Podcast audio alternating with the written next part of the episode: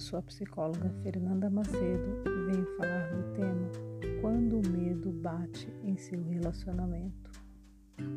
O medo pode chegar repentino de várias formas, porém, o maior medo de um relacionamento é que o outro deixe de gostar de você.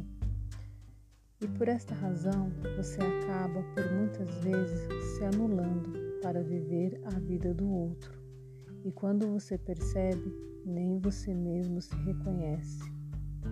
Junto com isso vem a sua insegurança e, consequentemente, o outro já não te trata da mesma forma que te tratava no início.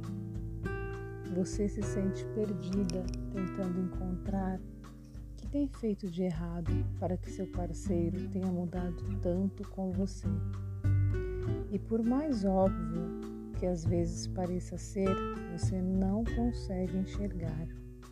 Assim vêm as brigas, discussões, ciúmes, falta de confiança e tudo por conta de sua insegurança. Mas o que fazer para mudar essa situação? Sim, você pode fazer algo. Volte a ser você mesmo, viva a sua vida, volte a ser aquela mulher que ele se apaixonou e não essa mulher que não tem mais a vida própria, que nem você mesma se reconhece. Faça esse exercício, se olhe no espelho e lembre de como você era e depois lembre de como você está hoje. Faça esse exercício várias vezes no dia, quantas vezes for necessário. E sim, Volte a sentir amor por você.